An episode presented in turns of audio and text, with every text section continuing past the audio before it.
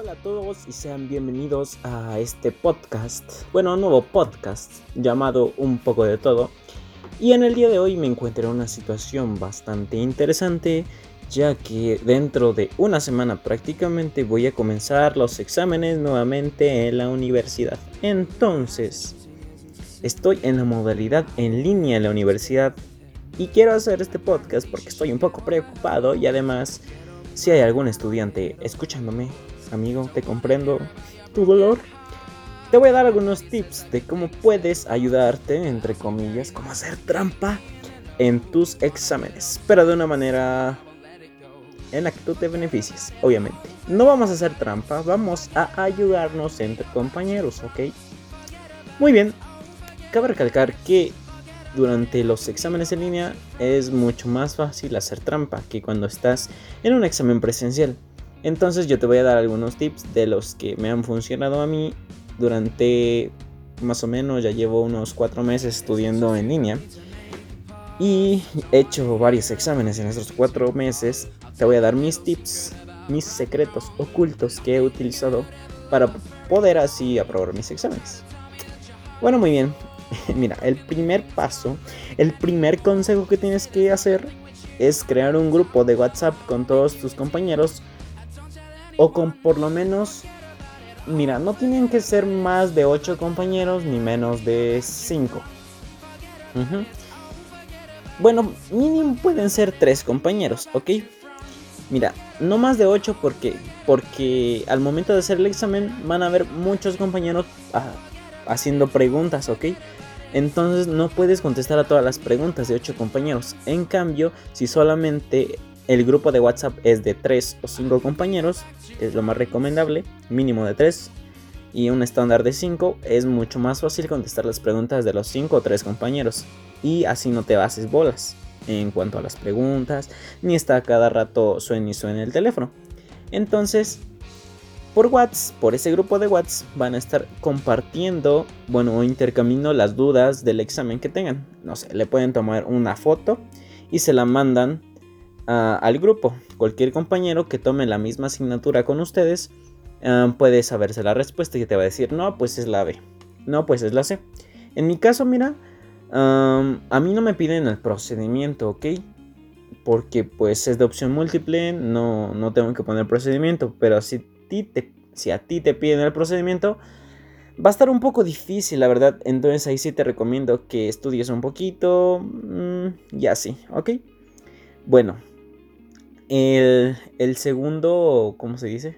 El segundo consejo prácticamente va a ser, con todo el dolor de mi corazón, amigo, tienes que estudiar un poquito.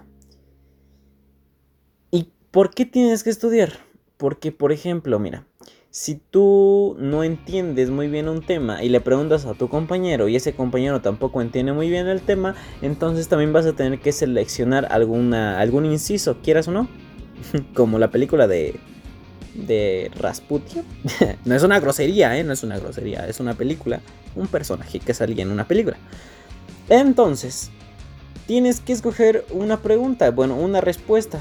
Y prácticamente, pues ahí va a ser la que más te convence a ti. Porque ni tu compañero sabe, ni tú sabes, pero se supone que debes de estudiar un poquito, ¿no? Entonces, pues órale, estudia un poquito. La tercera, y creo que va a ser la última, el último tip que te voy a dar, y creo que es de los más interesantes.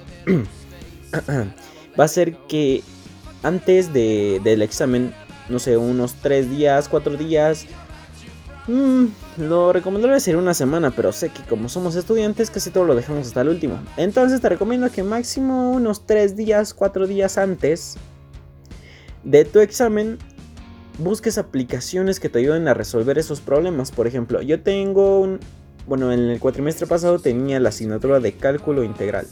Entonces me di la tarea de buscar varias aplicaciones que me ayudaran a resolver áreas bajo la curva y muchas, muchas, muchas de esas cosas, integrales, integrales dobles eh, y no sé qué otras cosas me pedían ahí. Entonces prácticamente en mi teléfono descargué todas las aplicaciones que me iban a ayudar para resolver esos procedimientos. Entonces eran como unos 8 aplicaciones más o menos Pero de esas 8 terminé escogiendo solamente 3. Y de esas 3 pude pasar con 10 la materia.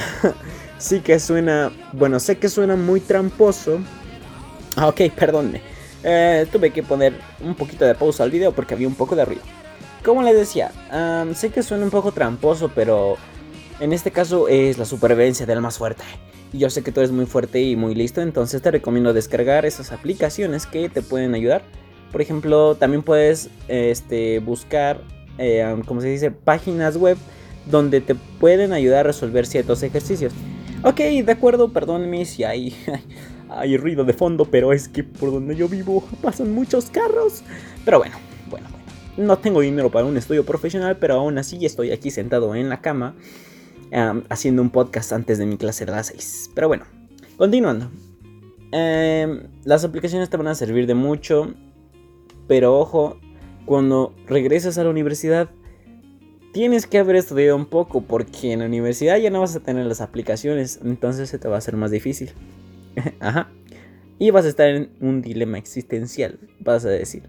Pero es que todo lo hacía con mis aplicaciones y ahora en mi examen ya no tengo aplicaciones, o sea, en el examen dentro de la universidad. Entonces, como te digo, vas a tener que repasar un poco, ¿sí? Entonces, prácticamente esas son mis recomendaciones para que tengas un examen exitoso y para que puedas sacar un glorioso 10 o mínimo un 8. Que en mi situación lo mínimo para pasar las materias es de 6.5, entonces no está tan mal, ¿verdad? Pero por lo general trato de sacar un 9. Así que bueno, muy bien, excelente. Una vez teniendo todos estos tres consejos muy importantes que valen oro prácticamente, y yo aquí te los estoy regalando con todo mi corazoncito. Te deseo mucha suerte en tus exámenes, amigo estudiante o cualquier, cualquier persona que esté haciendo o pasando por una situación de análisis que, que requiera de mucho estudio puede hacer eso.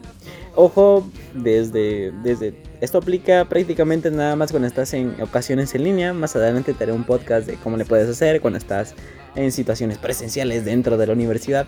Aunque ahí es un poco más peligroso, amigo, de una vez te lo advierto. Y bueno, eso es todo. Que tengas un excelente día, tarde o noche. Yo ya me voy a mi clase de las 6 de la tarde. Y prácticamente nos vemos en un nuevo podcast. Ya voy a subir más contenido y bye.